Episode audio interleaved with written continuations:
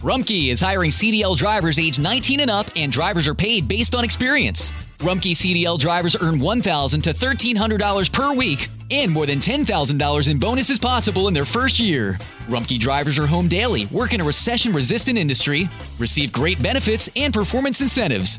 Start a lucrative career and apply now at rumkeycareers.com. Equal opportunity employer restrictions apply. Te preocupas por tu familia, entonces ¿por qué darles solo huevos ordinarios cuando pueden disfrutar de lo mejor? Egglands Best, los únicos huevos con ese delicioso sabor fresco de granja, además de la mejor nutrición como 6 veces más vitamina D, 10 veces más vitamina E y 25% menos de grasa saturada, además de muchos otros nutrientes importantes. Así que ¿por qué no darles los mejores huevos? Porque la manera en que cuidas a tu familia no tiene nada de ordinario, solo Egglands Best. Mejor sabor, mejor nutrición, mejores huevos. El pecado original, de hecho, en sí mismo no es un pecado real. De hecho, hacemos una distinción entre el pecado original y el pecado en sí. El pecado original describe nuestra condición caída y pecaminosa de la cual los pecados en sí progresan. Hoy, en Renovando tu mente, el pecado original. Continuamos con el vigésimo capítulo en la serie de enseñanza Fundamentos, un panorama general de la teología sistemática. En esta interesante serie, el Dr. Sproul nos muestra que las verdades de la Escritura se relacionan entre sí en perfecta armonía. En este episodio continuaremos tratando sobre la naturaleza pecaminosa del hombre y veremos que no somos pecadores porque pecamos, sino que pecamos porque somos pecadores. El alcance y magnitud de la naturaleza del pecado nos llevan a la pregunta del pecado original. Pasemos una vez más al salón de clases a escuchar al Dr. R.C. Sproul mientras analiza el concepto y la consecuencia del primer pecado y la controversia que rodea a esta doctrina. Cada vez que hablamos de la caída de la raza humana y de la naturaleza y el origen del pecado, inmediatamente se nos empuja a contemplar el alcance y la magnitud de ese pecado y su impacto sobre nosotros como seres humanos. Y eso nos lleva inmediatamente a todo el asunto de la doctrina del pecado original. Ahora, la doctrina del pecado original tiene muchos malentendidos que van con ella y también un poco de eh, controversia que la rodea con respecto a las personas que sí entienden a lo que se refiere pero muy a menudo un malentendido popular del concepto de pecado original es que el pecado original se refiere al primer pecado que Adán y Eva cometieron. Pero ese no es el significado del pecado original. El pecado original no se refiere realmente al primer pecado, sino que se refiere a las consecuencias o a los resultados de ese primer pecado. El pecado original de hecho, en sí mismo no es un pecado real. De hecho, hacemos una distinción entre el pecado original y el pecado en sí. El pecado original describe nuestra condición caída y pecaminosa de la cual los pecados en sí progresan. Y como he dicho muchas veces, las escrituras nos dicen que no somos pecadores porque pecamos, sino que pecamos porque somos pecadores, es decir, tenemos una naturaleza caída y corrupta de la cual fluyen los pecados que en sí cometemos. Y así el pecado original describe entonces la condición caída de la raza humana actual. Y prácticamente todas las iglesias en la historia de la iglesia han desarrollado alguna doctrina del pecado original, porque las escrituras son tan claras que ciertamente hay algo inherentemente, ahora innatamente erróneo con nuestro carácter. Y como Jonathan Edwards resaltó en su tratado sobre el pecado original, si la Biblia no nos dijera que hay un problema con nuestra disposición moral por naturaleza, lo que la lo que la Biblia claramente hace, tendríamos que afirmarlo solo sobre la base de la observación racional debido a la presencia imperante del mal en el mundo de los seres humanos. La universalidad del pecado clama por una explicación. Es decir, incluso en el mundo pagano hay un reconocimiento tácito de que nadie es perfecto. Pero la pregunta inmediata que eso plantea es la pregunta, ¿por qué no? Si somos por naturaleza buenos, o si somos por naturaleza incluso neutrales, esperaríamos que un cierto porcentaje de personas mantengan su bondad natural o incluso su neutralidad y puedan vivir sus vidas sin sucumbir a este problema que llamamos pecado. Algunos responden a eso y dicen, bueno, eso es bastante difícil de hacer dado que vivimos en un entorno pecaminoso y que tenemos un clima pecaminoso en el que vivimos porque la cultura ha caído y la civilización ha caído y la sociedad es corrupta y por supuesto eso plantea la pregunta, ¿por qué es corrupta la sociedad y por qué la cultura y la civilización son pecaminosas? ya que esas son cosas que están compuestas por seres humanos. Y de nuevo, si fuéramos naturalmente buenos e intachables, si llegamos a este mundo incluso moralmente neutrales, sin ninguna disposición previa al pecado en absoluto, se esperaría que al menos el 50% de las civilizaciones estén fuera de la corrupción. Y así tenemos este problema que es manifiesto. Estamos caídos y la sociedad ha caído y hemos conocido al enemigo y ellos somos nosotros, somos la sociedad. Y así, eh, de nuevo, planteamos la pregunta, ¿cómo es que los seres humanos nacen en un estado de deserción moral? Y de nuevo, las escrituras nos enseñan que este pecado original es en sí mismo un juicio de un Dios justo sobre una buena criatura que hizo y cuya criatura cayó en desobediencia a él y como castigo a Adán y Eva por su pecado, Dios los entregó a esas inclinaciones inicuas y no solo, no solo es que Dios entregó a Adán y a Eva sus impulsos pecaminosos, sino que a toda su progenie también. Ahora, el cómo estamos relacionados con el pecado de Adán y Eva y cómo esa culpa e iniquidad se transfiere a nosotros y las generaciones futuras es el tema de nuestra próxima conferencia y no pasaremos más tiempo en ello ahora mismo, pero más bien Quiero ver el estudio clásico de este tema del pecado original que fue emprendido por San Agustín y que estaba en el centro de la llamada controversia pelagiana en la iglesia primitiva. Vemos que vemos que Agustín, al analizar la situación humana de la pecaminosidad, dijo que cuando Adán y Eva fueron creados al principio, que Dios los hizo con lo que Agustín llamó el pose pecare, que simplemente en es, ese latín para la posibilidad o la capacidad de pecar. La palabra pecare significa pecar. Si decimos que algo es puro, decimos que es impecable. O si queremos describir un pequeño pecado insignificante, lo llamamos pecadillo. Ambas palabras provenientes del latín pecare, que significa pecar. Ahora, Agustín dijo que Adán y Eva en la creación fueron hechos con la capacidad de pecar. No fueron hechos como pecadores, pero tenían el poder o la posibilidad de pecar. Sabemos esto debido al hecho de que pecaron y al pecar no hicieron lo imposible, hicieron lo que obviamente tenían el poder de hacer. Pero, dijo Agustín, que Adán y Eva fueron creados también con el pose non pecare, que era la capacidad de no pecar. Dios les dio el mandamiento de no tocar o comer del fruto prohibido del árbol y tenían la habilidad moral de obedecer a Dios. Así que tenían tanto la capacidad de pecar como la capacidad de no pecar.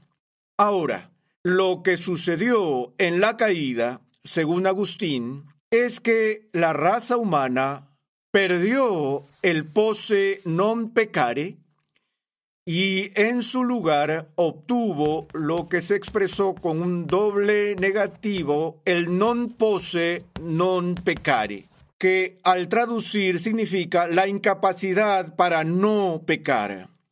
Lo que Agustín está diciendo aquí es que el poder del pecado está tan profundamente arraigado en los corazones y almas de las personas mortales que es imposible que no pequemos. Somos tan pecaminosos por naturaleza que no podemos esperar encontrar nunca a una persona que viva toda su vida sin pecar.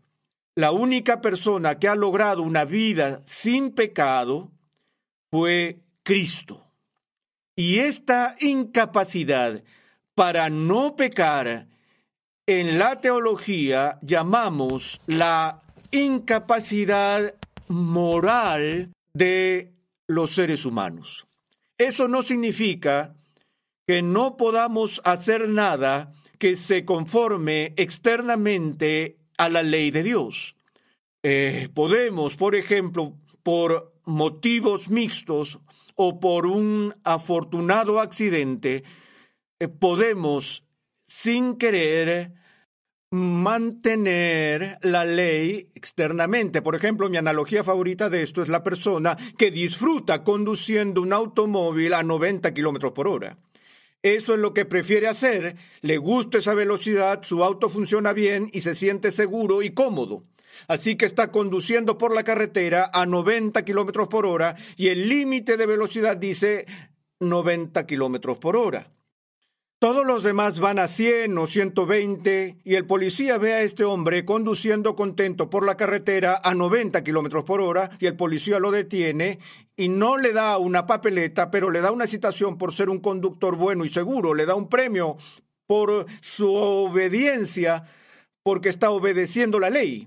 Y luego el policía sigue su camino y el conductor vuelve a la carretera y muy pronto entra en una zona escolar que dice 20 kilómetros por hora y sigue conduciendo a 90 kilómetros por hora a través de la zona escolar, porque la razón, el motivo de conducir a 90 es porque eso es lo que le gusta hacer. No tiene ningún deseo de obedecer la ley o la autoridad civil.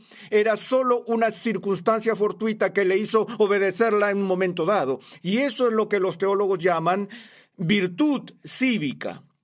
A veces, para nuestro propio interés, nos encontramos realmente obedeciendo la ley de Dios. Puede que no robemos porque tal vez en nuestro entorno hemos descubierto que el crimen no es beneficioso. Podemos hacer gestos nobles por el aplauso de los hombres o porque nos postulamos para un cargo o tenemos alguna otra motivación. Pero la única motivación que particularmente falta en una persona caída es la motivación para obedecer la ley por un amor pristino al Dios de la ley. Recordamos que el gran mandamiento es el mandamiento amarás al Señor tu Dios con todo tu corazón y con toda tu fuerza y amarás a tu prójimo como a ti mismo. La la manera en que Lutero vería algo así, lo que diría es que la gran transgresión sería una violación del gran mandamiento. Pero no pensamos en esos términos. Nos damos cuenta de que nadie que conozcamos ama a Dios perfectamente con todo su corazón. Sabemos que nadie ama a Dios con la totalidad de su mente. Es decir, ¿por qué cometemos errores de entendimiento de la Biblia? ¿Por qué cometemos errores en la teología? Les digo a mis alumnos en el seminario, saben que cuando cometemos un error en la teología es básicamente debido al pecado. Ahora, queremos decir, bueno, es porque la Biblia es demasiado difícil de interpretar, o la Biblia es confusa, o la Biblia es ambigua y simplemente no podemos encontrar la interpretación correcta. Digo, esperen un minuto, esta es la palabra de Dios. Y Dios no es el autor de la confusión. Y Dios se ha revelado a sí mismo para nuestra edificación claramente, pero cuando llegamos al texto, venimos con nuestros prejuicios distorsionados que interfieren con la luz de la palabra de Dios. Hay muchas cosas que este libro enseña que simplemente no queremos escuchar, por lo que encontraremos maneras de torcerlo y distorsionarlo para que podamos escapar del juicio y la crítica que nos trae. No solo eso, a veces cometemos el llamado error inocente, donde no nos dimos cuenta de que la traducción que estábamos leyendo era defectuosa en un momento dado o que no dominamos la estructura de la gramática griega o la gramática hebrea o el idioma griego o el idioma y el vocabulario hebreo y cómo podíamos ayudar, pero que no sabíamos bien esas cosas. Si amáramos a Dios con toda nuestra mente, ¿qué clase de dominio de su palabra tendríamos? pero pasamos mucho tiempo llenando nuestra mente con otras cosas que no sean el conocimiento de su palabra. Así que somos perezosos, no somos diligentes en nuestra búsqueda de su verdad y todas estas cosas entran en las distorsiones que tenemos. Ahora bien, para la Biblia, cuando la Biblia habla de ser bueno y hacer lo correcto, Jesús dice que nadie hace el bien excepto Dios. Pablo dice que no hay ningún justo, ni siquiera uno, no hay nadie que haga el bien. Eso parece extremo, porque vemos gente a nuestro alrededor todo el tiempo, relativamente hablando, haciendo cosas buenas. Y eso es lo que quieren decir los teólogos cuando hablan de virtud cívica o civil madres sacrificándose por sus hijos y vemos a personas devolviendo carteras que encontraron sin tomar el dinero. Vemos todo tipo de buenas acciones que la gente hace. Pero para que un acto sea verdaderamente bueno, para alcanzar realmente la marca, ese estándar o la norma de la ley de Dios, no solo la acción debe corresponder afuera o externamente a lo que la ley requiere, sino que también debe estar motivada por un corazón que ama plenamente a Dios. Y sin embargo, incluso en mis momentos más devotos, hay un kilogramo de carne mezclada allí, ¿no? Incluso en la humanidad redimida todavía tenemos menos que obediencia perfecta que ofrecemos a Dios. Y mientras vivimos en un estado de distanciamiento o alienación de Él, eso se agrava aún más. Así que lo que los teólogos quieren decir cuando hablan de incapacidad moral es de ese pecado original mientras estamos en esta condición caída, mientras estamos en este estado de non pose, non pecare, no somos moralmente capaces de hacer las cosas de Dios, para hacer el bien que Dios requiere. Ahora, Jesús lo dijo de esta manera cuando describió la condición del hombre. Dijo, Nadie puede venir a mí si no se lo ha concedido el Padre. Ahora, ese si no apunta a una excepción.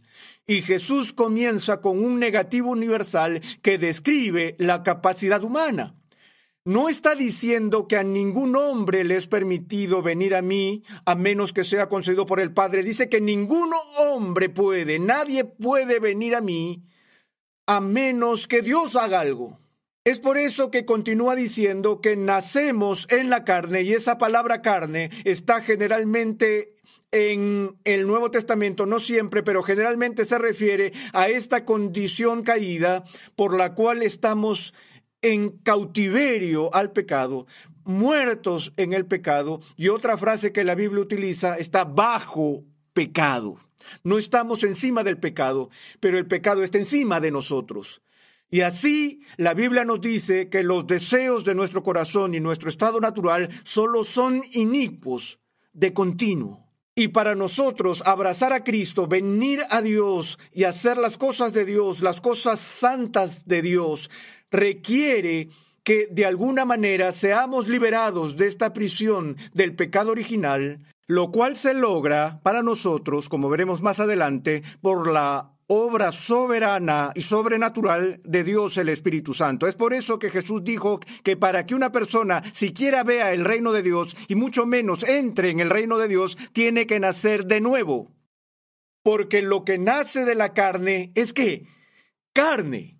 Y en nuestra carne dice Jesús, no podemos hacer nada y eso no es algo insignificante. Entonces, debido a nuestra caída, estamos en una posición tan moralmente impotente que se, que se, necesita nada menos que una obra sobrenatural de Dios que Pablo llama vivificación del Espíritu Santo para llevarnos a la vida espiritual, sacándonos de un estado de muerte espiritual. Ahora, no todos en la historia cristiana están de acuerdo con este concepto agustiniano de incapacidad moral.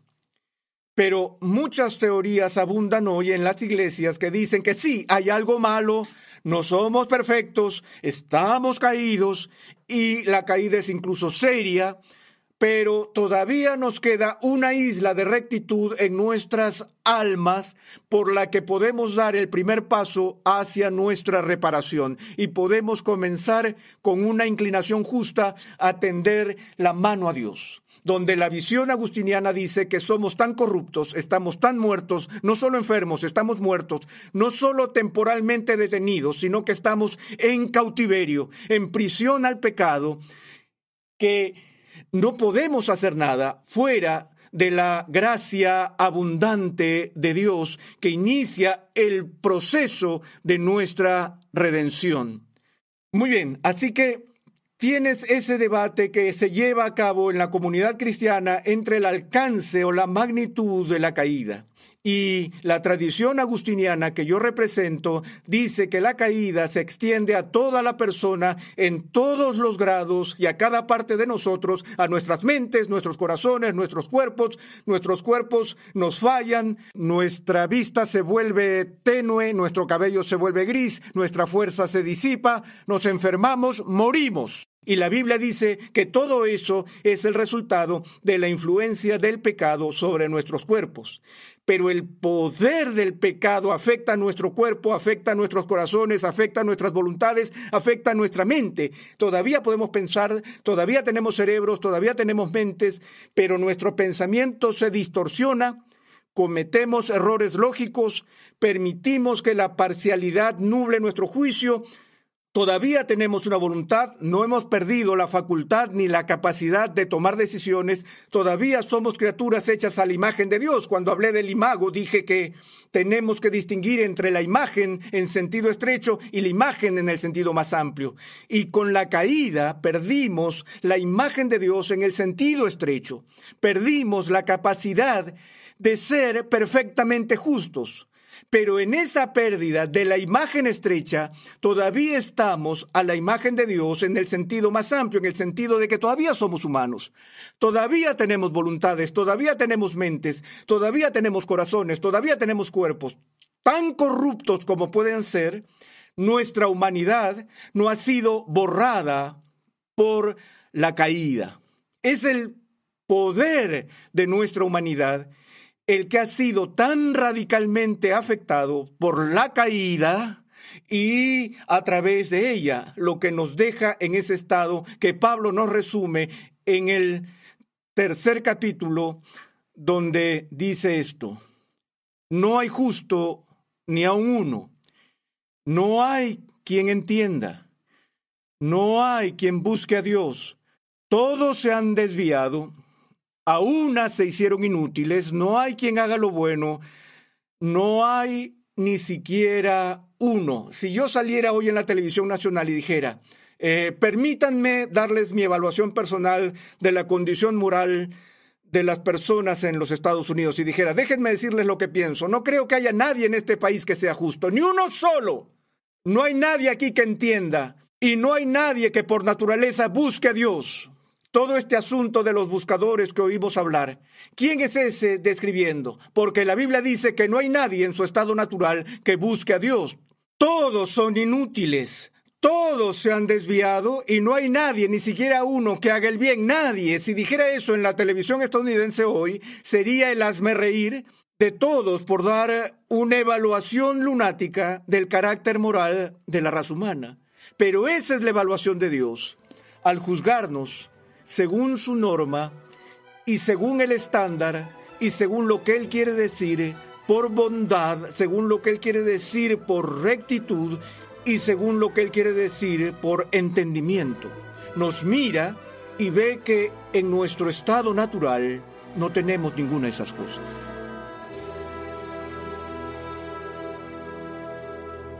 Gracias una vez más por la sintonía en el día de hoy. Te invitamos a visitar nuestra página web renovandotumente.org, donde podrás descargar gratuitamente la guía de estudio de la serie de hoy. Te recomendamos el libro del Dr. Sproul titulado Todos somos teólogos, una introducción a la teología sistemática.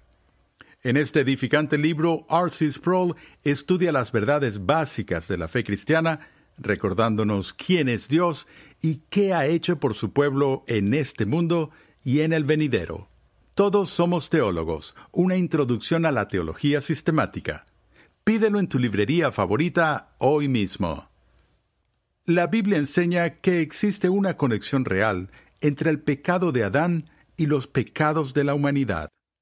¿Cómo se transmitió la naturaleza pecaminosa de Adán a nosotros? En el siguiente episodio de Renovando tu mente, R.C. Sproul compara la transferencia del pecado de Adán a la raza humana y la transferencia de la justicia de Cristo a su pueblo redimido. Renovando tu mente es una producción de los ministerios Ligonier, la confraternidad de enseñanza del Dr. R.C. Sproul. Nuestra misión, pasión y propósito es ayudar a las personas a crecer en su conocimiento de Dios y su santidad. Recuerda que en nuestra página web renovandotumente.org puedes adquirir gratuitamente la guía de estudio de la serie de hoy y además encontrarás una amplia variedad de recursos tales como clases, artículos y contenido multimedia con la finalidad de cumplir con nuestra misión de proclamar, enseñar y defender la santidad de Dios en toda su plenitud a tantas personas como sea posible. Para contactarnos, por favor envíanos un correo electrónico a programa arroba renovandotumente.org con tus preguntas, testimonios y comentarios. Sintonízanos nuevamente en esta misma emisora y en este mismo horario y únete a nuestra gran comunidad virtual en las redes sociales.